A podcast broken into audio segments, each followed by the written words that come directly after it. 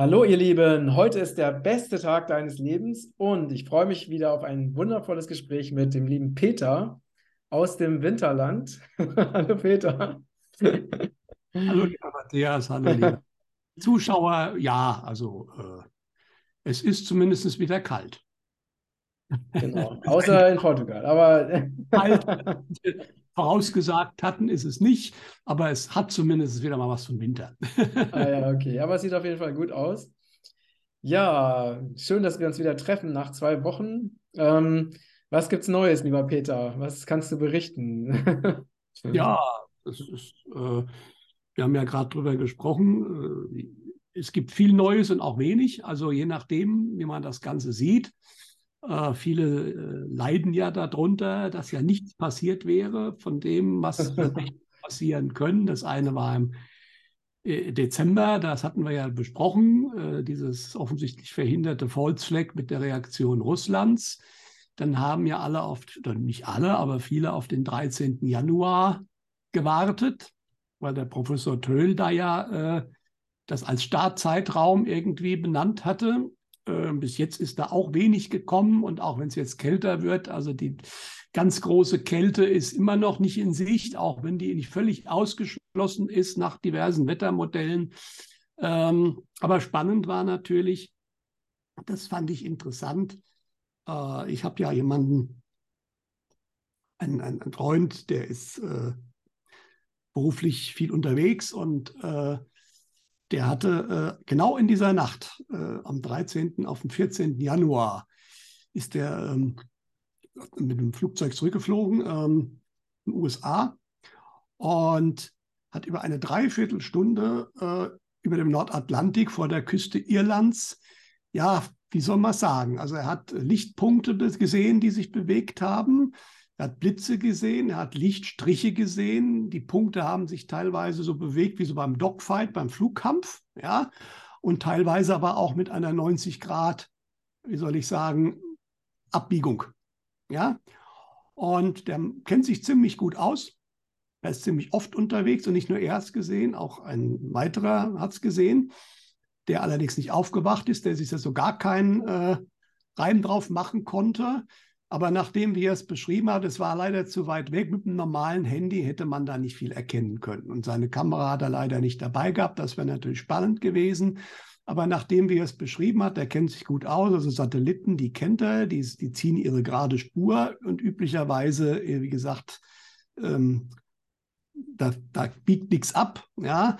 Kampfflieger sind niedriger, ganz abgesehen davon, nach der Beschreibung 90 Grad Richtungsänderung, das spricht für, sagen wir mal, exotische Antriebe. Ja. Und äh, also es ist natürlich keine Garantie, aber vieles spricht dafür, dass er da in einer in der oberen Atmosphäre einen wirklich einen Kampf von alternativen Fluggeräten beobachtet hat. Wer das war und warum und wieso oder vielleicht war es auch noch eine Show, äh, das lassen wir mal dahingestellt. Es ist mir halt nur aufgefallen, dass es just genau in dieser Nacht war, mhm. da eigentlich was hätte losgehen sollen. Mhm. Da hat man, hat man nicht den Verdacht, dass vielleicht da hätte wirklich was losgehen sollen, aber dass da jemand in Anführungsstrichen auch eingegriffen hatte, diesmal sehr handfest, um gewisse Sachen auch zu verhindern. Mhm. Mhm. Ist jetzt einfach mal eine Theorie, aber es fällt halt auf, weil die Beobachtungen, die halte ich für 100% authentisch. Ich kenne ihn gut mhm. genug, hat auch genug Ahnung von den Dingen. Mhm. Äh, und äh, wie gesagt, es gab ja auch noch einen zweiten, der es gesehen hat. Und äh, dieser direkte zeitliche Zusammenhang ist schon merkwürdig. Also von mhm. daher, es passiert nichts, kann man so nicht sagen. Aber man muss gar nicht diese Sachen sehen. Ich meine, es wurde ja von diversen medialen Quellen, die ich kenne, gesagt, der Egon Fischer hat das jetzt auch nochmal bekräftigt, bekräftigt, weil er ja jetzt auch viele Zusendungen bekommen hat, weil viele jetzt da immer noch auch eine Panik schüren. Ähm, meine medialen Quellen haben zumindest mal bis einschließlich März sehen sie nichts bei uns in Deutschland, Österreich, Schweiz. Darauf muss man es natürlich ganz klar beschränken. Äh, Ereignisse, die jetzt unser Leben massiv beeinträchtigen oder verändern.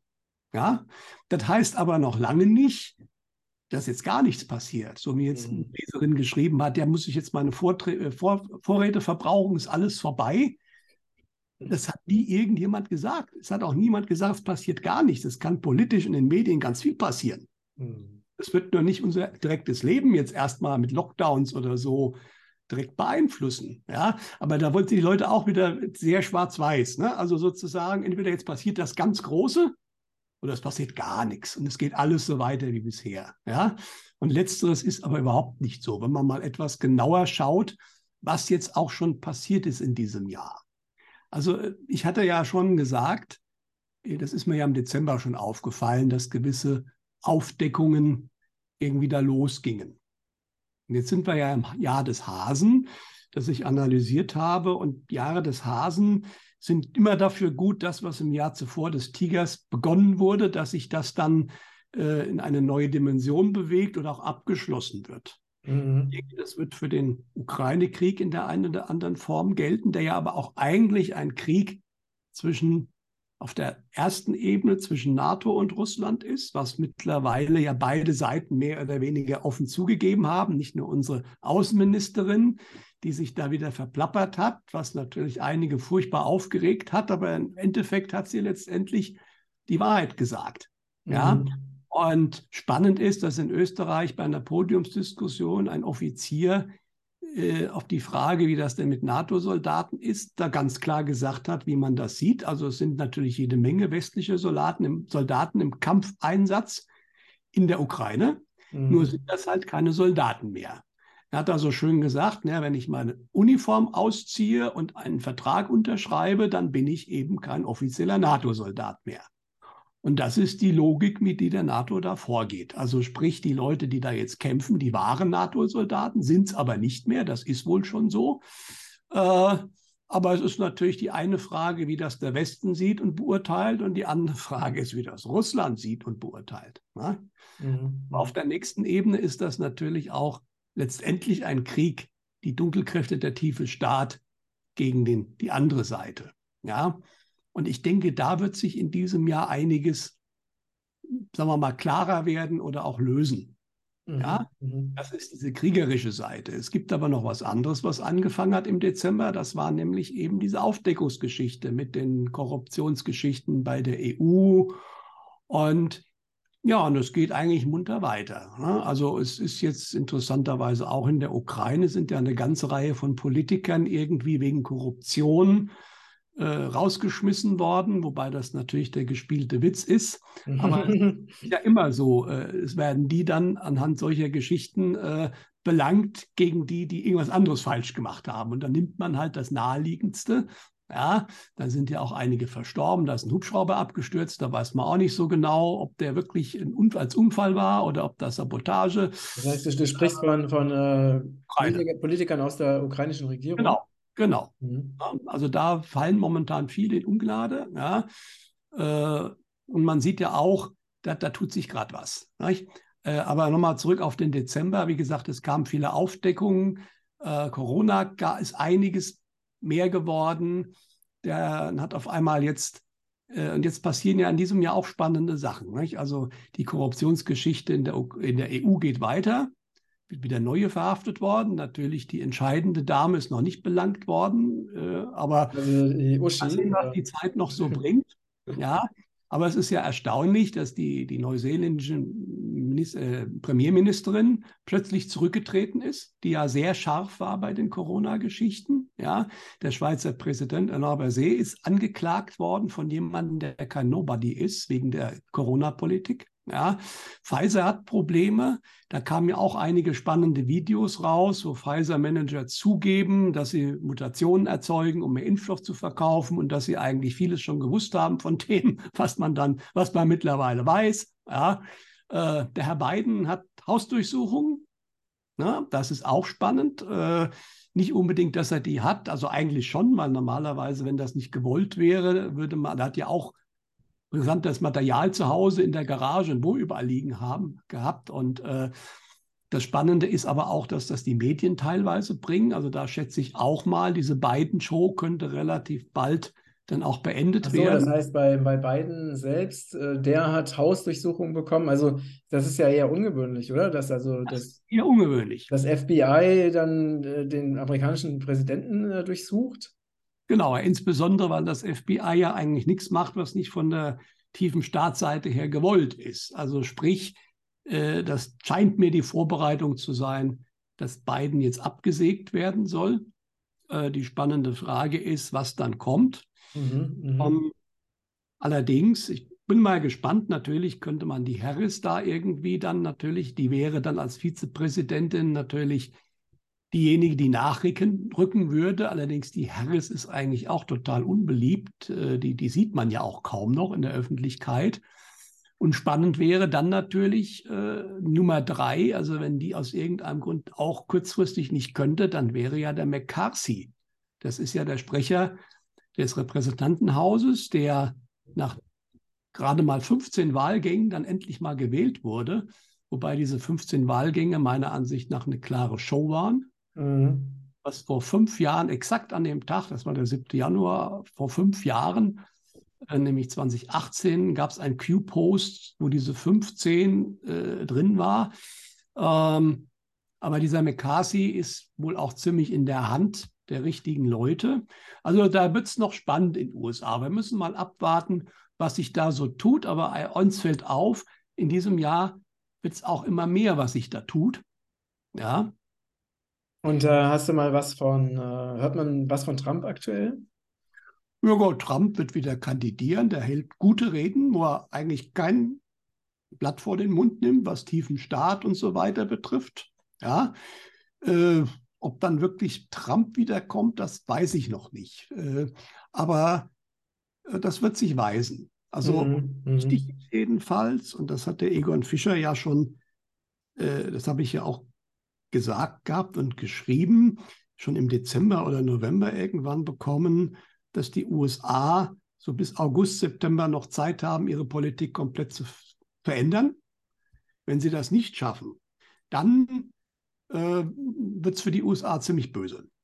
Ja, und spannend ist jetzt, dass Cliff High, auch so ein Analysten, Alternativer, der aber häufig immer schon Hand- und Fußinformationen hat, der hat jetzt auch einen offenen Brief an US-Abgeordneten offizielle Stellen herausgegeben wieder, wo er aber auch explizit sagt, er warnt die, dass sie jetzt was tun müssen und äh, er schreibt halt auch, im August sollen sie sich das nochmal durchlesen, dann würden sie es verstehen. Also da ist offensichtlich einiges im Gange und wir können damit rechnen, dass in den USA dieses Jahr einiges passieren wird.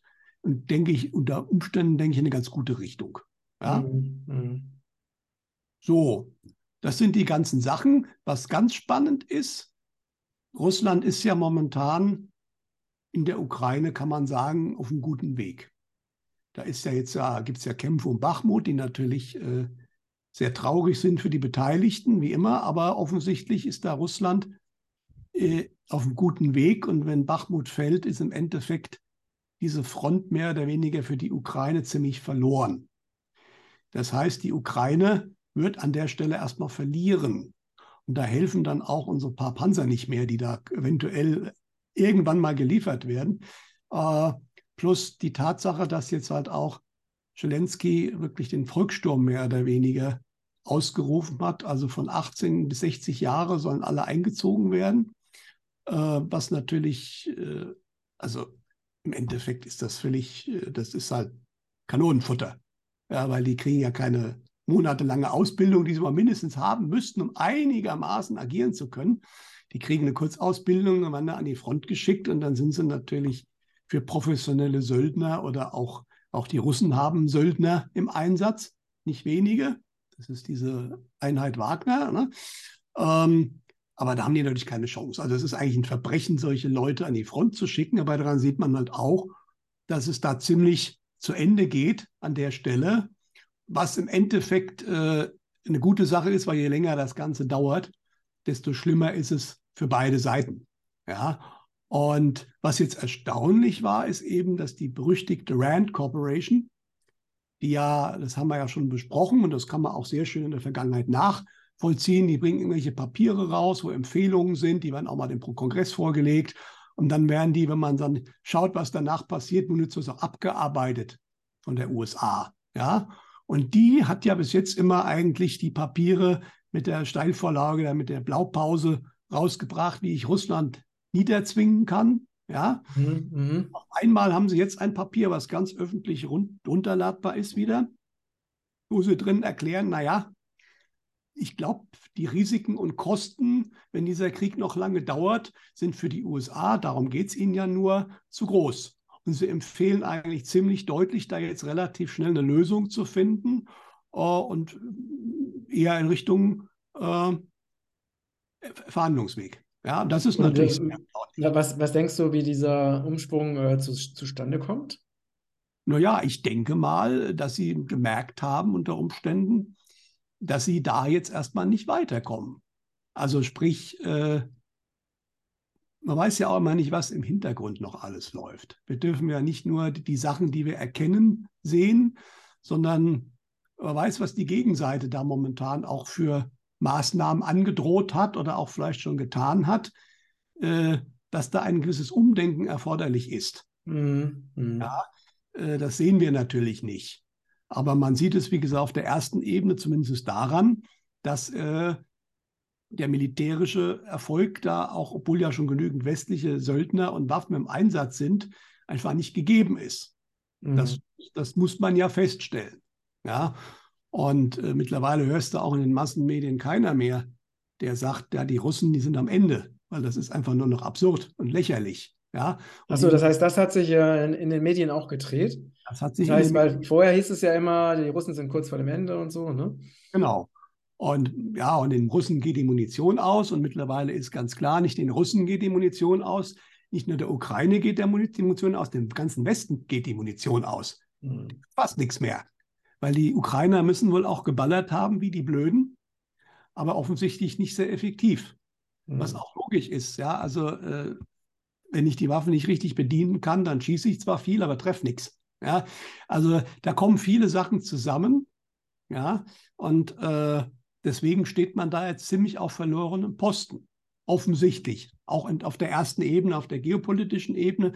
Aber ich denke, hinten dran sind andere Dinge passiert, insbesondere da könnte wieder reinspielen, was mir eigentlich vorhatte, diese Eskalation über einen Volksfleck in Russland im Dezember, dass diese Geschichten halt einfach nicht mehr funktioniert haben. Mhm. Dass deren die Pläne jetzt langsam ausgehen, mhm. die Sache zu eskalieren. Ja, man hat jetzt natürlich noch, das ist meiner Ansicht nach auch der einzige Grund, das ist weniger ein militärischer Grund, weil ein paar westliche Panzer, die auch wenn überhaupt, also ein paar sind wohl schon da, aber äh, in den Mengen äh, militärisch wenig Bedeutung haben würden. Äh, es ging primär darum, jetzt insbesondere Deutschland wohl ganz offiziell in diesen Krieg reinzuziehen, nochmal eine weitere rote Linie zu überschreiten, somit das Russland sozusagen, weil Russland könnte jetzt äh, theoretisch natürlich äh, völkerrechtlich einwandfrei Deutschland angreifen. Mhm. Kein Vertrag, wir hatten nur einen Waffenstillstand seit 1945 und spätestens, wenn diese Leopard 2 Panzer geliefert werden, äh, wahrscheinlich war es schon vorher so, äh, sind, haben wir diesen Waffenstillstand einfach gebrochen. Mhm. Ja? Allerdings, und das ist auch spannend, hat Putin, also nicht, nur, nicht, dass Putin das gesagt hat, ist spannend, er hat nämlich äh, bei einer Gelegenheit darauf hingewiesen, dass Deutschland ja nach wie vor ein besetztes Land ist und wir nicht wirklich so eine große Wahl hatten. Mhm. Mhm. was zu erzählen, was wir wollen oder nicht. Ja. Äh, das Spannende war aber nicht, dass Putin das gesagt hat. Das Spannende war, dass es in den deutschen Massenmedien breit thematisiert wurde. Es war in der Tagesschau drin mit Filmbeitrag, der Fokus und diverse andere haben es alle gebracht. Natürlich manche mit der Aussage, das ist ja Fake News Deutschland ist ja völlig souverän, was aber nicht so ist. Und es ist spannend, dass normal, normalerweise stoße ich die Leute auf sowas nicht. Zumal der Putin das nicht bei einer ganz offiziellen Rede irgendwo vom Parlament gesagt hat, sondern beim Treffen mit Studenten. Und das kommt in der Tagesschau. Das ist schon spannend. Ja, weil ja. normalerweise äh, werden ja solche Informationen ja immer äh, verschwiegen. Genau. Und das ist das wirklich Spannende, dass es gebracht wurde. Ja, was natürlich nicht gebracht wurde, ist eine Aussage, die Putin auch noch gebracht hat. Da hat er nämlich wörtlich gesagt, dass ganz Europa wieder souverän werden wird. Allerdings wird das noch einen Moment dauern. Und damit hat er natürlich schwere Sachen ausgesagt. Also nicht nur Deutschland ist nicht souverän, weil wir sind mhm. staatsrechtlich nicht, aber die anderen europäischen Länder sind es ja rein staatsrechtlich eigentlich schon. Aber über die EU und den tiefen Staat sind sie es natürlich im Endeffekt auch nicht. Mhm, richtig. Ähm, das hat er dadurch ausgesagt und natürlich auch, dass das aber ein Ende haben wird. Wir werden eigentlich noch ein bisschen Geduld haben müssen. Diese Botschaft war auch da. Aber mhm. das war natürlich hochspannend, mhm. dass man was sagt. Und damit brauchen wir uns jetzt auch keinen Kopf machen, dass Russland uns hier angreifen wird, wie es ja manche äh, meinen. Also das wird auch nach wie vor aus der geistigen Welt überhaupt nicht gesehen. Mhm. Ja, zumindest nicht, dass hier ein Krieg ausbricht. Ähm, aber das äh, wird natürlich Russland in irgendeiner Form zu gewissen Zeit, und Russland hat, glaube ich, momentan keine Eile bei solchen Sachen, äh, wird Russland das ausspielen. Das ist natürlich klar. Ja. Von daher wird das noch sehr, sehr spannend werden, dieses ganze geopolitische Umfeld. Momentan habe ich so ein bisschen den Eindruck, dass man jetzt versucht, ein, nachdem das Ukraine-Feld etwas äh, zusammenbricht als Spannungsfeld, dass man jetzt versucht, neue aufzubauen. Na, da haben wir ja einmal diesen komischen chinesischen Spionageballon, was irgendwie völlig strange ist, äh, wobei das noch nicht wirklich als Kriegsgrund taugt. Ja, äh, was, ist aber, da genau, was ist da genau passiert? Ja, es ist ja angeblich ein, ein, ein chinesischer Stratosphärenballon, ist ja über den USA geflogen. Laut den Chinesen ist das ein Wetterballon, der ab, abhanden gekommen ist. Laut den Amis ist es ein Spionageballon. Interessanterweise ist wohl über Südamerika jetzt ein zweiter dieser Ballons auch aufgetaucht. Und da wird es dann schwierig. Ähm, die Amerikaner haben ihn ja dann abgeschossen. Ja, also so. genau, der ist abgeschossen worden. Dann sind die Chinesen natürlich nicht begeistert davon. Also war der, war der äh, hatte der eine Besatzung? Nein, nein, die sind unbemannt. Ach so. Das ist sozusagen eine Billigvariante vom Satelliten. Also ein Satellit, äh, den kannst du natürlich, der fliegt natürlich deutlich höher, aber der kostet natürlich viel mehr Geld. Und so ein Ballon, der ist eigentlich auch sehr hoch, fliegt der aber nicht so hoch wie ein Satellit. Dafür hat er natürlich, dadurch, dass er näher an der Erde ist, bessere Möglichkeiten, Aufnahmen zu machen. Mhm, mhm. Deswegen diese Wettersatellitengeschichte von den Chinesen würde ich jetzt auch nicht unbesehen glauben. Aber im Endeffekt ist es dann auch wurscht, ob dann eine Wetterkamera oder eine Spionagekamera ist. Kamera ist auch erstmal Kamera. Also das ist jetzt eine, eine Diskussion, die führt zu nichts. Ja, es ist äh, allerdings auch wieder so eine Sache, die so ein bisschen absurd ist eigentlich. Also ne, wird ja schon kolportiert, der Song von Nena 99 Luftballons, ja. ja. Äh, ähm, es war nur einer, aber der hat es in sich. Naja, sowas hätte früher auch mal einen Krieg bedeuten können. Aber wie gesagt, das ist alles ein bisschen merkwürdig. Kritischer ist schon, was momentan im Bereich Nahosten passiert. Da hatten wir ja vor einigen Tagen eine Eskalation dahingehend, dass irgendjemand, keiner weiß es offiziell, wer es war, in Iran diverse Einrichtungen sind halt explodiert, wie das halt mal ständig irgendwie passiert auf. Ne? Und wir haben ja in, dem, in Israel wieder den alten, den neuen alten Hardliner dran, den Herrn Netanyahu, der ja auch schon genügend Drohungen äh, rausgegeben hat. Und der Iran hat auf der anderen Seite auch schon gesagt, naja, äh, jeder sollte sich überlegen, mit diesem wild gewordenen Staat, hat schon klar, welche er meint, aber das ist jetzt natürlich mit dieser Regierung, dieser Hardliner-Regierung natürlich gefährlich. Sollte man sich nicht zu sehr anfreunden, das könnte böse ausgehen. Also da versucht man offensichtlich jetzt was zu eskalieren da unten. Thema Iran gegen Israel. Äh, dann hatten wir natürlich, jetzt ist die spannende Frage, wir hatten natürlich das schwere Erdbeben vor zwei Tagen, also wenn das Interview rauskommt, eine Woche ist das dann mhm. her. Mhm. Äh, in, primär in der, in der Südtürkei, äh, Teile von Nordsyrien, aber die, die größten Anzahl der Opfer sind sicherlich in der Türkei. Äh, ein, das war echt mehrere Erdbeben und spannend war, also das äh, erste war wohl 7,6, laut offizieller äh, Aussage, was schon ziemlich heftig ist. Und es gab dann eine gewisse Zeit später ein Nachbeben. Es gab ständig Nachbeben, aber Nachbeben sind nicht so ungewöhnlich. Aber das eine Nachbeben war 7,5. Also sprich, das war fast genauso stark wie das ursprüngliche Beben, was natürlich ganz bitter war. Für äh, auch teilweise in Rettungskräfte dann verschüttet worden. Und ich glaube, mittlerweile ist die, die offizielle äh, Totenanzahl hat die 5000 überschritten. Also das war schon eine ziemlich heftige Sache. Ja, und jetzt gibt es natürlich Leute, die sagen, ob das wirklich ein natürliches war. Mhm. Ich bin jetzt immer ein bisschen vorsichtig, jedes Erdbeben als ein künstlich erzeugtes zu bezeichnen, weil äh, die gibt es. Es gibt Erdbebenwaffen, man kann das machen. Aber es gibt natürlich auch natürliche Erdbeben. Mhm. Ja? es bisschen merkwürdig ist, also einmal gab es irgendwelche merkwürdigen Lichter im Vorfeld dieses Erdbebens. Kann was bedeuten oder nicht. Und es ist natürlich schon aufgefallen, dass genau die Türkei in den letzten Tagen doch ziemlich mit der NATO und mit den USA aneinander geraten ist. Ja, da gab es auch markige Sprüche. Also Washington und acht europäische Staaten haben erstmal eine Reisewarnung für die Türkei rausgegeben, weil da ja so terroristische Anschläge passieren könnten. Daraufhin hat der türkische Innenminister ziemlich deutliche Worte in die andere Richtung äh, gerichtet. Natürlich ist die Türkei momentan auch derjenige, der den NATO-Beitritt Schwedens noch verhindert. Mhm. Ja. Mhm. Äh, und es wäre nicht das erste Mal in der Geschichte, wenn ein Staat, der zu unbotmäßig wird, auch ein befreundeter Staat, dann irgendeine einen Denkzettel kriegt und nicht selten in Form einer Naturkatastrophe. Mhm. Ja, wie gesagt, das ist jetzt deswegen nicht unbedingt so sicher, dass das jetzt auch da so ist, aber es fällt halt einfach auf, diese Koinzidenzen, wie man das mal so nennen will. Ja, und das ist natürlich genau in derselben Ecke. Ja, also momentan so ein bisschen könnte es natürlich der Versuch sein von diesen Kräften, wie gesagt, wenn es in der Ukraine nicht mehr funktioniert, dass man jetzt versucht, da unten im Nahen Osten was anzuleiern und die Türkei wird natürlich zumindest recht bald recht klar wissen, ob das ein natürliches Erdbeben war oder nicht. Ja. Wie, ist das, äh, wie ist das denn eigentlich aktuell der, äh, bei der Türkei?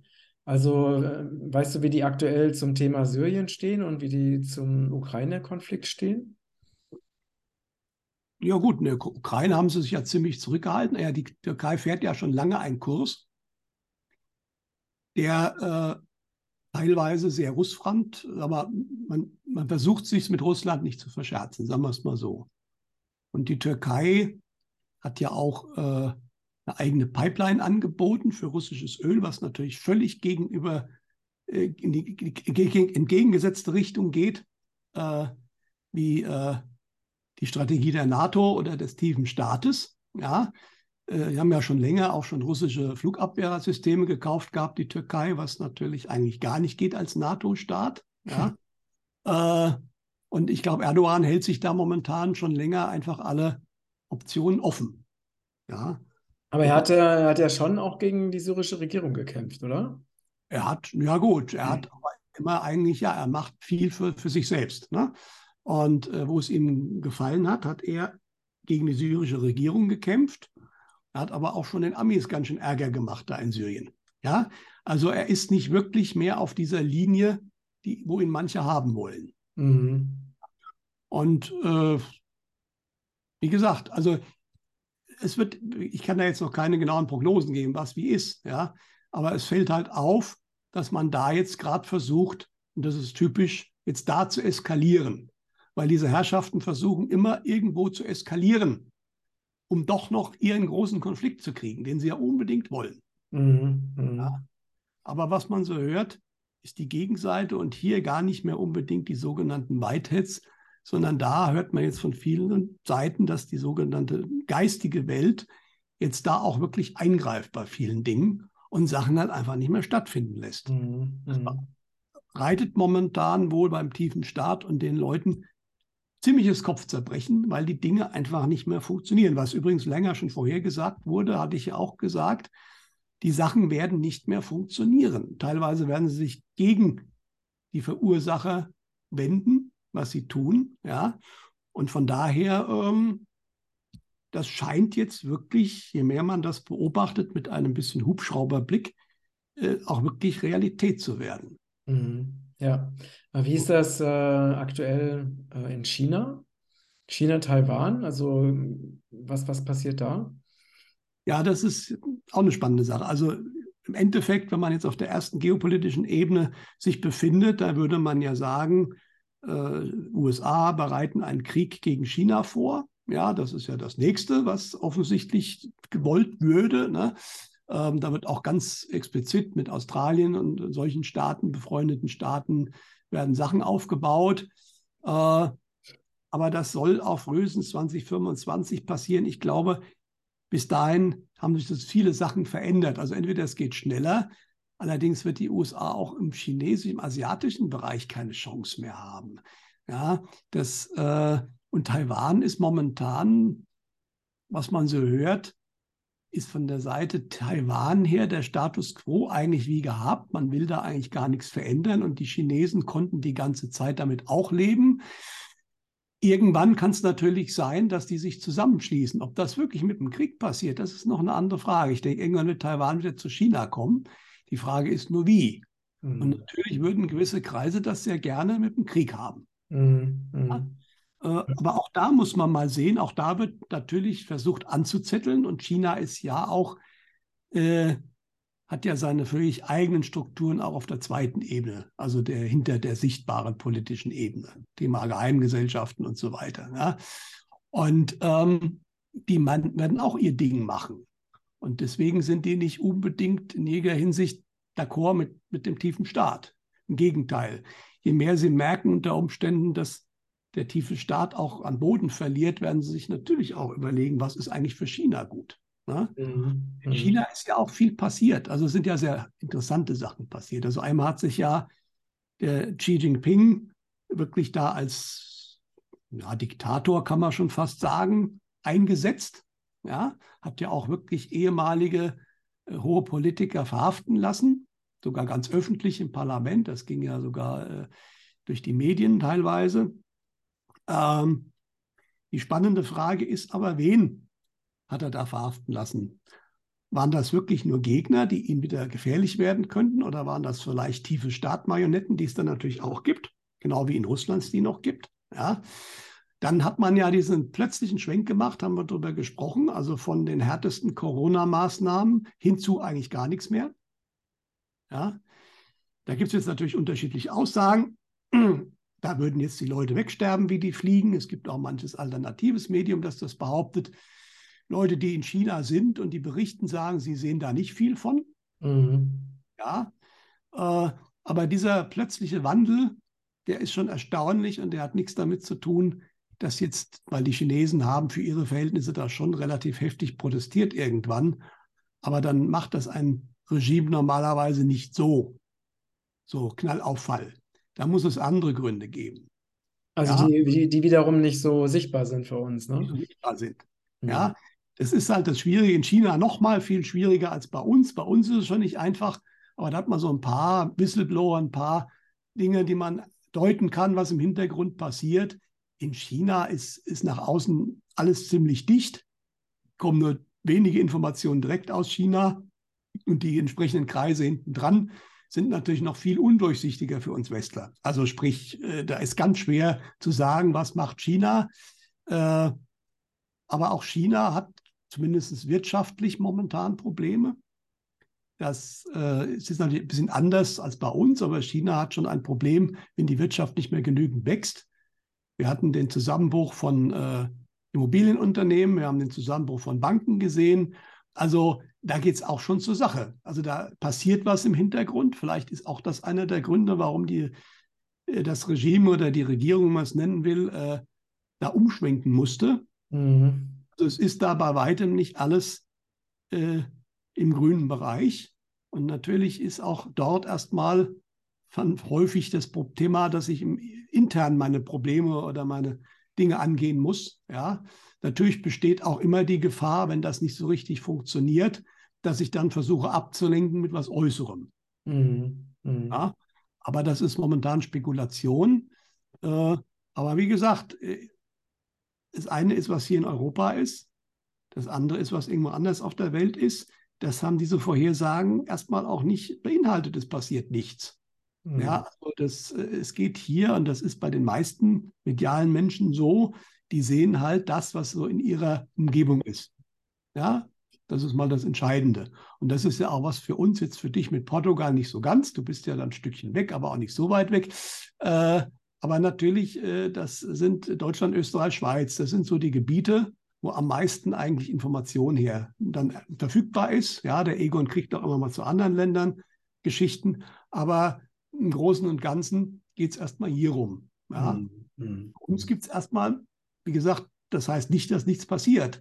Aber dass wir jetzt wirklich hier riesen Naturkatastrophen haben oder dass wir jetzt wirklich einen Krieg haben oder so, das wird halt erstmal nicht gesehen und auch auf längere Sicht wohl nicht. Das ist eine gute ja, Richtig, richtig. Ja. Nochmal äh, zum Thema Brasilien. Ähm, wie ist da die aktuelle Situation? Naja gut, auf der einen Seite traurig, aber der Lula ist Präsident, der Bolsonaro ist in den USA und wird da erstmal bleiben. Äh, da hat also offensichtlich, also es war ein Wahlbetrug, viele äh, Brasilianer sind damit nicht einverstanden, aber es gibt übrigens auch genügend, die natürlich Lula gut finden, das ist gar keine Frage. Äh, das äh, ist jetzt erstmal so offensichtlich. Das Militär hat dann wohl nichts getan, was man ja gehofft hatte. Allerdings, was interessant ist, äh, dass der Herr, auch der Herr Lula aber bei weitem jetzt nicht so agiert, wie man das befürchten konnte, weil der Scholz ist ja hin, war ja in Südamerika und wollte überall die Unterstützung für die Ukraine haben und ist da unter anderem auch beim Lula abgeblitzt. Der wollte da auch Munition kaufen und die haben gesagt, die Brasilianer, nö, das machen wir nicht. Nee, damit haben wir nichts zu tun. Und das ist spannend, ja, obwohl er jetzt mhm. eigentlich, der Lula eigentlich der Liebling sein müsste des tiefen Staates, agiert er im Themenbereich Ukraine nun gar nicht so, wie das gerne manche hätten. Auch das könnte vielleicht darauf hinauslaufen, was Egon ja gesagt hat.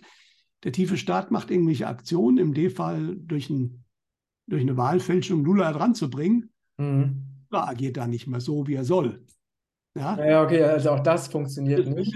Ja, weil man, man könnte ja denken, weil wir haben ja auch in, in Bezug auf die Währungssituation, en, entsteht ja oder ist ja in, in, der letzten Zeit also eine neue Konstellation entstanden. Ne? Also die, die BRICS-Staaten, die ähm, wirklich sich vom Dollar abwenden. Und man könnte natürlich jetzt sagen, okay, also dadurch, dass ja eben Brasilien auch ein sehr großer, wichtiger Staat ist ne, oder ein großes, wichtiges Land ist, was dann aber wieder ähm, zum tiefen Staat geht oder zum Westen geht, könnte es ja sein, dass diese, dieser Plan, ne, Abkehr vom Dollar, dass der dann wieder in Frage gestellt wird, oder? Also das war sicherlich das Ziel. Aber allein die Tatsache, dass Lula jetzt bezüglich Russland so agiert, ist natürlich ein deutlicher Hin. Warum macht er das denn? Wahrscheinlich, also wahrscheinlich sind die Ukraine auch erstmal ziemlich egal. Aber es ist natürlich klar, wenn er jetzt gegen die Ukraine geht, äh, mit der Ukraine geht, geht er gegen Russland und das bricht Brasilien aus BRICS natürlich raus. Und offensichtlich will er das nicht. Ja, und dann macht das eben auch Sinn, dass er den Scholz hat abblitzen lassen, wie die mhm. ganzen amerikanischen Länder, wo er war, auch. Und äh, ja, also das war der Plan, was du sagst, aber ganz offensichtlich funktioniert es dann doch nicht so. Mhm. Ja, und damit haben sie sich natürlich ein schönes Eigentor geschossen, weil den Lula jetzt wieder zu entfernen durch noch einen anderen wird halt schwierig. Ja, natürlich kann der einen Unfall haben. Nicht? Aber äh, ich glaube, das ist genau das, wie gesagt, was Egon und aber nicht nur Egon, sondern andere gesagt haben. Und das ist an der Stelle wieder sichtbar. Du, die machen irgendwas, es funktioniert auch. Der ist endlich Präsident, hurra. Und dann macht er aber nicht mehr das, was er soll. Und dann wendet sich das auf einmal, ist er dann sogar der besonders russlandfreundliche. Mhm. Dann ist es genau ins Gegenteil gegangen von dem, was sie sich aber eigentlich erwartet haben mit der Aktion. Ja, ja. Ja, ja gut, es, es deutet alles darauf hin, dass der tiefe Staat die, die Kontrolle verliert. Das, meiner Ansicht nach, wird an solchen Dingen auch nach außen sichtbar. Mhm. Mhm. Ja? Ja. Und es gibt ja Leute, ich habe jetzt auch jemand geschrieben, ja, um Gottes Willen, jetzt schau doch mal, was die EU und die WEF und WHO alles planen und 15 Minuten Stadt und äh, äh, ähm, digitales Zentralbankgeld und digitale ID und dieses und jenes und das ist alles ganz schrecklich und die, die machen doch ihre neue Weltordnung. Da muss man unterscheiden. Ja, natürlich planen die das und die wollen das auch alles machen. Aber das heißt nicht, dass das noch funktioniert. Im Gegenteil, ich habe immer wieder gesagt, so schnell und in dieser Masse können sie das nicht durchkriegen, weil die kriegen die öffentliche Meinung da nicht mitgenommen.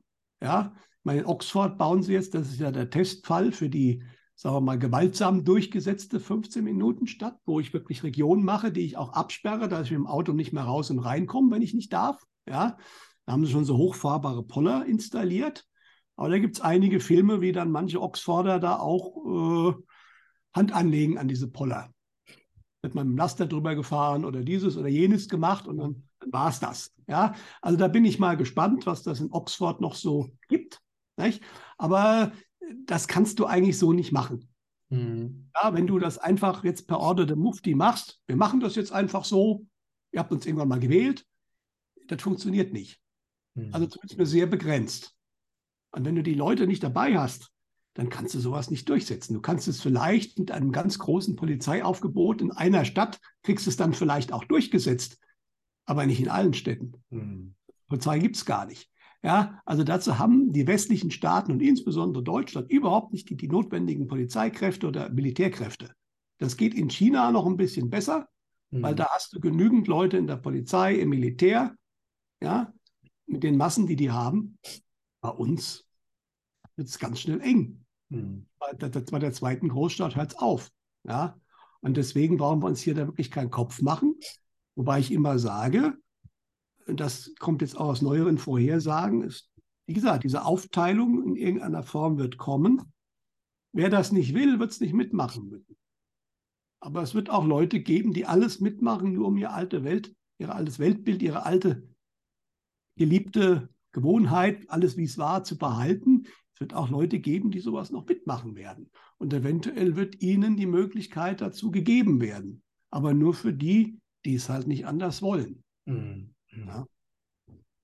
ja, und was auch interessant ist, dass wenn man sich zum Beispiel diese Entwicklung in Bezug auf, auf Strom anschaut, da hatten wir ja auch Beiträge hier ähm, auf dem Kanal, ne, dass also das Stromnetz äh, zum Beispiel in Deutschland also mittlerweile so extrem instabil ist, dass also jederzeit auch der Strom ausfallen kann, zumindest, also mindestens mal örtlich. Und gleichzeitig wird eben, ne, wird das mit E-Autos und Digitalisierung und immer mehr digital und künstliche Intelligenz und so weiter, das wird vorangetrieben, während das äh, Stromnetz maroder wird. Also das sind ja auch so Entwicklungen, die auch gar nicht zusammenpassen, wo man äh, sich auch fragt, also ob das eben noch alles koordiniert ist, ne? Oder ob da einfach verschiedene Pläne äh, durcheinander laufen. Das ist natürlich immer schwer, zu, das zu beurteilen, aber es ist zumindest sehr, sehr, sehr interessant, was da gerade so passiert.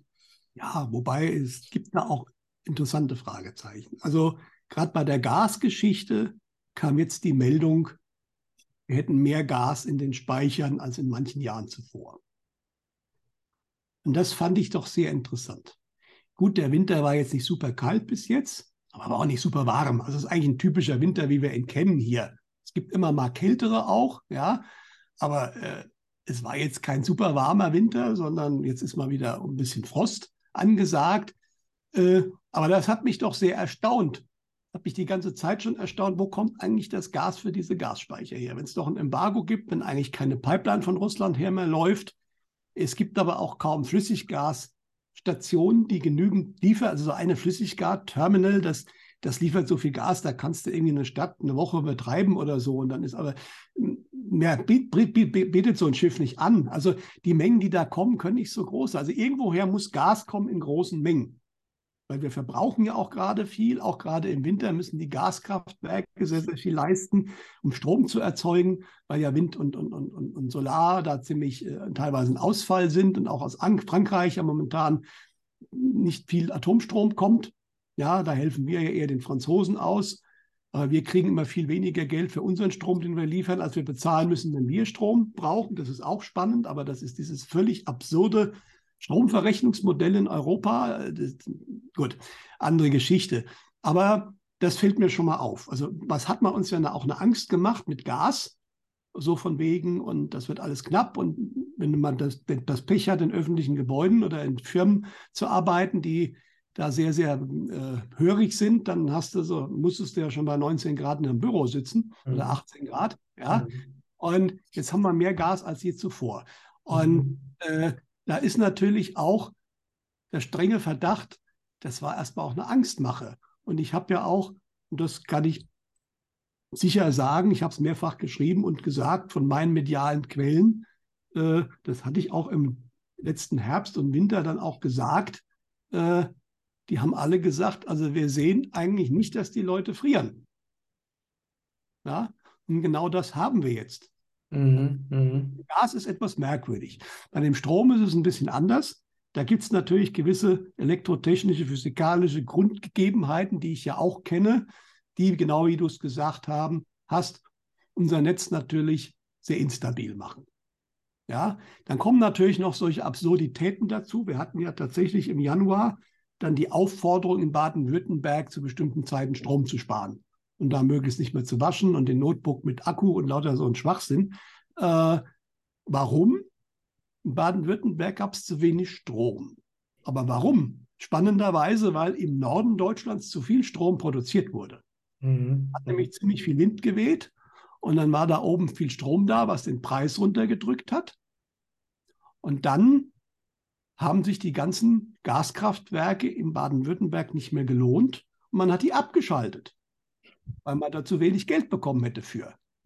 Das ist spannend. Und dann haben die auf einmal einen Strommangel, weil auf der anderen Seite zu viel Strom ist. Aber anstelle zu sagen, ja, dann seht zu, dass die Dinge angeschaltet bleiben, wenn ihr zu wenig Strom hat. Nein, da müssen die Leute Strom sparen. Das mhm. ist da wirklich völlig absurd. Ja, aber daran sieht man mal, wie, wie völlig verquer das Ganze ist. Mhm. Ja, aber natürlich haben wir das Problem, mal rein physikalisch gesehen, wenn im Norden Strom versorgt ist, wir haben die Leitungen nicht bis in den Süden. Ja, und wenn man die bauen wollte, dann gab es ja immer auch beliebig viele Proteste. Ja, äh, aber sei es drum. Ich habe momentan so ein bisschen den Verdacht, dass man auch im Strombereich, ich hatte das ja mal angesprochen, einen inoffiziellen Plan B hat, wie man das Netz stabilisieren kann, vermutlich über Tesla, den Energieübertragung, äh, die in den USA mehr oder weniger offiziell draußen ist. Ja? Und äh, man macht aber momentan hier natürlich, man winkt mit dem großen Blackout. Mhm. Das soll nämlich de, der Druck werden. Wir haben jetzt gerade wieder in Sat 1, wer es gesehen hat oder noch sieht, eine sechsteilige Serie mit dem Titel Blackout. Gut besetzt, mit Moritz bleibt treu, wo halt in ganz Europa auch der ganze Strom ausfällt wegen eines Hackerangriffs. Ja, und äh, wo dann die schlimmen Folgen sichtbar werden. Und damit mache ich den Leuten natürlich Angst. Mhm. Mhm. Auch ich auch. Weil es ist ja schon klar, man möchte, es wird ja auch mehrfach gesagt, nach der Corona-Geschichte möchte man jetzt diese ganzen Maßnahmen wieder durchführen, aber eben aufgrund des Klimawandels. Na, man hat die Leute konditioniert über Corona. Das Problem ist aber, Corona war für viele Menschen eine direkte Bedrohung. Ist ja eh die ganz große letzte Bedrohung in vielen westlichen Ländern, die Gesundheit. Da konnte man viele Leute natürlich kriegen mit der Angstmasche. Mhm. Äh, Klimawandel auch wenn das Leute glauben mögen, aber wenn in 50 Jahren irgendwie die Leute dann in der Wüste leben müssen, das ist zwar ganz schlimm, aber das betrifft mich, die meisten betrifft das erstmal gar nicht. Vielleicht irgendwelche wirklich jungen Menschen, die überlegen sich da noch was, aber die meisten Leute werden deswegen auf ihr Auto nicht verzichten wollen. Ne? Das heißt, da muss ich dann schon eine andere Stufe, eine direktere Bedrohung ins Spiel bringen und das ist dieser große Blackout. Mhm. Mhm. Also wenn ihr jetzt nicht brav seid und überall spart, dann werdet ihr einen Blackout haben, ihr seid schuld und dann ist totales Chaos. Das ist so ein bisschen die Botschaft, die ja eigentlich seit über einem Jahr immer wieder ganz offiziell verbreitet wird, was unter die Leute gebracht wird. Nicht? Wenn das ja so, äh, ich, ich, war ja jetzt auch zweimal in Deutschland und äh, finde das ja immer, also hier in Portugal kriege ich ja nicht viel mit, weil ähm, äh, hier gibt es ja auch keine Werbeplakate oder kaum, ne? Und wenn, dann verstehe ich eh nicht, was da draufsteht, weil ich noch kein Portugiesisch kann. Aber in Hamburg fand ich das wirklich äh, krass. Also als ich da durch Hamburg gefahren bin und dann überall so diese, Sto diese Stromspar- und Klimaplakate. Und der, der größte, also wo ich am meisten lachen musste, war, neueste Studie zeigt, ähm, das Händewaschen mit kaltem Wasser ist genauso wirksam oder virenabtötend wie warmes Wasser. Ne? Das heißt, das war wirklich der, also der absolute Fake. Also erst wurde den Leuten mal gepredigt, also ne, möglichst warmes Wasser, Seife und Viren und so. Und dann kommt die Klimageschichte dazu. Und dann auf einmal kommt die neueste Erkenntnis, auch kaltes Wasser funktioniert genauso, weil das eben in das neue äh, Stromspar- oder Klimaschutzkonzept passt. Und es ist einfach nur lachhaft, ne? wie die Leute einfach verarscht werden. Unglaublich. Ja, das wird jetzt versucht, den Leuten einzubläuen. Ne? Allerdings gibt es da momentan auch nochmal üble Einschläge in die Kampagne. Wir hatten ja, ich weiß nicht, ob du das mitbekommen hast, wir haben ja unsere Klimakleber, ne?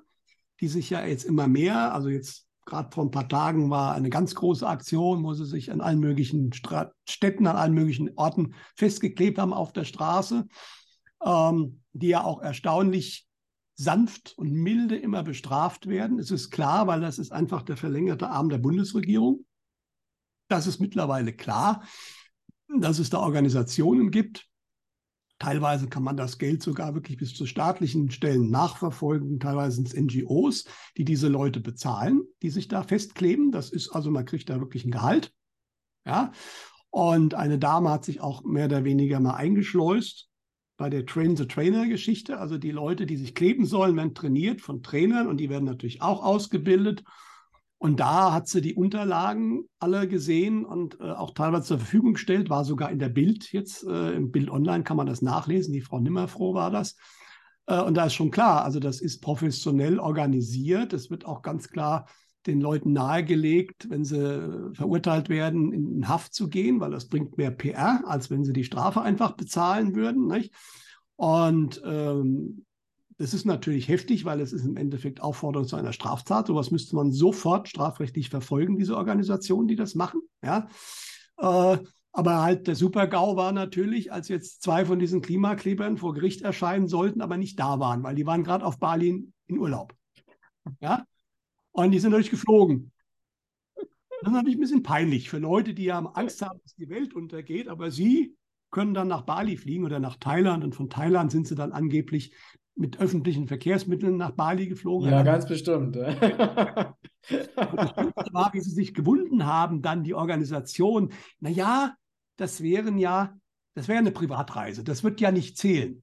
Mhm. Also, genau wie die 15.000 Privatjets, die zum Weltklimagipfel kommen, ne? Genau. Wo dann den, den Menschen erzählt wird, dass sie doch ja, sparen sollen und so weiter. Ne? Also das heißt, die normalen Leute sollen sparen, aber das betrifft natürlich niemals die, die das propagieren, weil die werden niemals sparen. Ne? Die fliegen das, dann mit dem Privatjet durch die Welt. Genau, das so fällt Farce. sehr auf die Füße. Und wie gesagt, das trifft auf, in dem Bereich sind viele Menschen noch nicht auch so gläubig. Ja, und deswegen diese ganzen Geschichten, diese Vorhaben, auch die, die wollen ja theoretisch, wie gesagt, das ist geplant, aber bis 2030 äh, gibt es diese ganzen Organisationen nicht mehr. Dass du sozusagen viele alte Häuser gar nicht mehr bewohnen kannst, weil du die energietechnisch gar nicht mehr so umrüsten kannst, dass sich dann, die wollen das ja verboten, verbieten die EU. Ja? Mit dem berühmten Projekt Fit for 55, wo man ja erstmal an das 2055 denkt, aber weit gefehlt. Es sind 55 Prozent des CO2-Ausstoßes bis 30. Also es ist nur noch sieben Jahre entfernt. Und dann sollst du äh, ein paar Millionen Wohnungen nicht mehr bewohnen dürfen, einfach. Äh, das sind zwar Planungen, aber äh, das funktioniert alles nicht mehr. Ja, äh, aber klar, so, das werden die Leute auch nicht mitmachen. Nicht? Und es ist jetzt interessanterweise bei der Vorhersagegeschichte so, sowohl die Astrologen als auch manche mediale Menschen sehen es so, dass man uns im Sommer nochmal drangsalieren wird mit Verboten. Vermutlich wird das dann in Richtung Energie, Benzin und so weiter gehen, dass wir dann wahrscheinlich Fahrverbot oder Einschränkung, Reiseeinschränkungen haben werden. Allerdings ist die Aussage von der medialen Seite dann auch relativ klar, das wird das letzte Mal sein. Danach wird die Regierung gar nichts mehr verbieten. Wahrscheinlich, weil die Leute einfach sagen, ihr könnt uns mal kreuzweise. Die werden einfach ihre Reputation komplett verlieren. Ja, und irgendwann wird sich das auflösen, das System, das ist klar.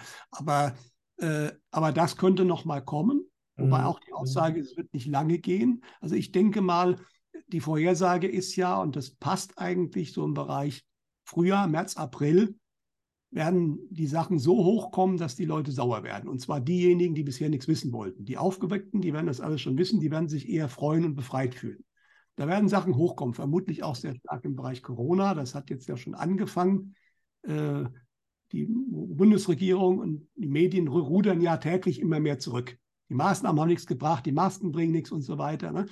Äh, da wird aber wahrscheinlich dann auch der schädliche, der Impfschaden, wird meiner Ansicht nach groß rauskommen, wenn die Leute sauer werden. Äh, und dann ist die Vorhersage, das wird vermutlich im Frühjahr passieren. Und dann wird die Regierung, und wahrscheinlich nicht nur in Deutschland, sondern in den westlichen tiefen Staatsstaaten, nochmal versuchen, mit irgendeiner anderen Nummer versuchen, das irgendwie einzufangen, dass man ihnen irgendwas anderes erklärt. Und vermutlich, wahrscheinlich wird das Benzin einfach wenig werden. Wir haben jetzt ja seit 5. Februar auch diesen, diesen Benzinboykott. Wir dürfen also aus Russland keinen Diesel und kein Benzin mehr bekommen, weder über Pipelines noch über Tanker. Ja, äh, damit äh, fällt natürlich viel weg, wobei das natürlich auch wieder klar ist, genau wie beim Gas. Äh, wir kriegen natürlich das Zeug aus Russland, das wird nur erstmal nach Indien verkauft und dann dreimal so teuer gemacht und dann kriegen wir es doch wieder. Genau, ja? und das ist dann, das ist dann natürlich äh, extrem klimafreundlich, ne? Genau, ähm. das ist besonders klimafreundlich, ja, aber sei es drum. Äh, aber da könnte man natürlich dann eine Situation generieren, wo man dann auf einmal erschrocken feststellt, huch, das geht ja gar nicht, dann wird das auch noch unterbunden und dann hast du auf einmal wirklich zu wenig Benzin und Diesel. Ja, das könnte man schon machen. Und dann ist eine Knappheit da, die natürlich keiner wissen konnte. Ja, und dann versucht man den Menschen zu sagen, okay, du darfst jetzt nicht mehr Auto fahren oder sagen wir nur noch zu ganz besonderen Zwecken. So könnte ich mir das vorstellen. Mhm. Ja. Aber wenn es, wenn die ähm, Linie so weitergeht wie bisher, dann wird auch das scheitern. Es kommt nicht lange funktionieren. Das ist auch die klare Vorhersage. Äh, das wird ein letzter Versuch sein. Mhm. Ja? Und es, je mehr sie solche Sachen machen, desto mehr Menschen werden die Augen geöffnet werden. Ja, Na, und deswegen das Jahr wird super spannend in dieser Hinsicht, weil das haben, das ist aber auch, wie gesagt, astrologisch haben das viele gesagt, das ist ein Wendejahr, ein Jahr, wo wirklich viel nach oben kommt. Ja? Es ist aber auch nicht das Jahr, wo alles passiert. Da muss man auch vorsichtig sein. Der Egon Fischer hat jetzt einen sehr, sehr schönen Beitrag rausgebracht der ihm sozusagen von seinen Kollegen auf der anderen Seite aufgenötigt wurde. Er hat eigentlich gar keine Zeit momentan gehabt, das zu machen. So. Aber, mhm. wohl ziemlich Druck gemacht, ja. Und da hat er ein bisschen die Timeline aufgezeichnet, ohne genaue Ereignisse. Aber das passt eigentlich sehr gut zu anderen Quellen. Das heißt, bis 2025 ist die Zusammenbruchsphase, wo das Alte sehr stark zusammenbricht. Und dann beginnt die Phase des Ordnens und dann scheint es da eben diese zwei Aufspaltungen zu geben. Ja? Und in der Linie, wo die neue Welt kommt, fängt man an, die aufzubauen. Und so irgendwann in den 30er Jahren, spätestens also 37, ist das Ganze wohl durch. Das passt ja sehr gut auch zu der Maya-Geschichte. Ja. Der berühmte 21.12.2012, aber genau die Mitte eines 50-jährigen Zeitraumes markiert, der von 87 bis 37 geht, mhm, äh, der dann diesen Wandel beschreibt. Mhm, ja? Mhm. ja? und viele, die sagen, in den 30er Jahren wird sich bei denen, die es wollen, sehr, sehr viel verändern. Ja, das heißt, wir reden hier nicht über hunderte von Jahren, wobei bis der Prozess komplett durch ist, dauert das viel, viel länger.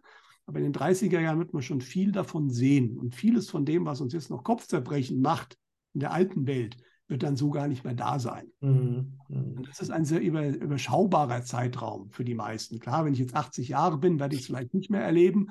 Äh, aber selbst da besteht noch eine Chance. Man weiß ja auch nicht, was dann vielleicht medizinisch noch alles kommen wird. Ne? Mhm. Ähm, Im Bereich Alternative, was jetzt ja auch, das, das, das, das, das klassische Medizinsystem, Gesundheitssystem bricht gerade zusammen.